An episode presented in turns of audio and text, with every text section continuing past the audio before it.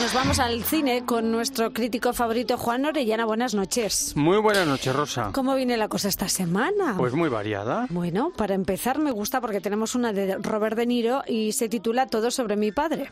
Mis padres nos invitan a la casa de verano para celebrar el 4 de julio. No puedo dejar a mi padre. Es el primer verano desde que se nos fue tu madre. Pues nos lo llevamos. No, mejor que no. Bueno, un Robert De Niro al que le sigue gustando hacer comedia por lo que veo, Juan.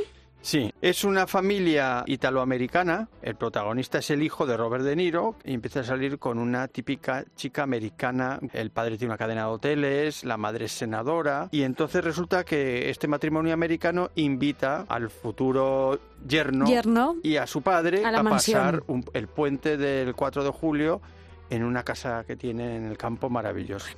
Y entonces Robert De Niro va ahí un poquito con la intención de boicotear esa relación. O sea que no está mal. A mí me va a gustar, ya te lo digo. Nos acercamos ahora a la Primera Guerra Mundial con el estreno de la película Padre y Soldado. ¿Cómo se sale de aquí? Es la guerra, papá. Después de esta batalla, dejaréis de ser indígenas para ser franceses. Tenemos que luchar y ganar. Solo así podremos volver a casa. Bueno, redescubriendo la Primera Guerra Mundial desde qué prisma, Juan. Pues mira, el ingrediente fundamental es el actor Omar Sy.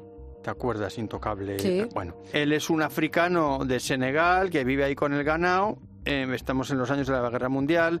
Francia se queda sin soldados y entonces tiene que recurrir a sus colonos, ¿no? A los africanos. africanos. Mm. Y entonces alistan al hijo de Omar Sy y él, que le parece que es muy joven, decide alistarse también para ir a la guerra y proteger a su hijo.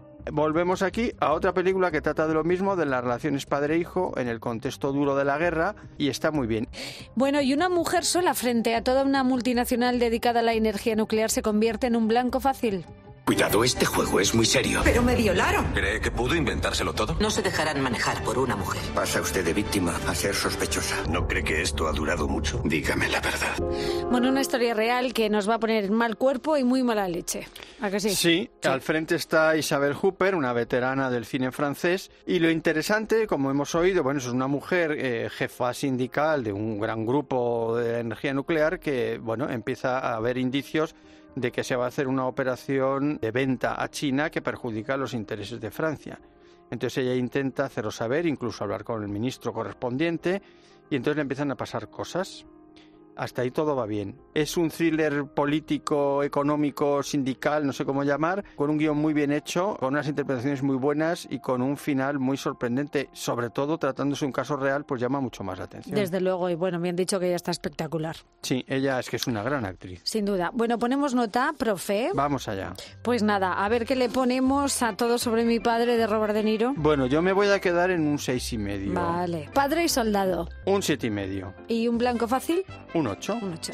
Juan Orellana, gracias por tus recomendaciones y tú y yo nos vemos En, el, cine. Adiós, Juan. Hasta la semana que viene.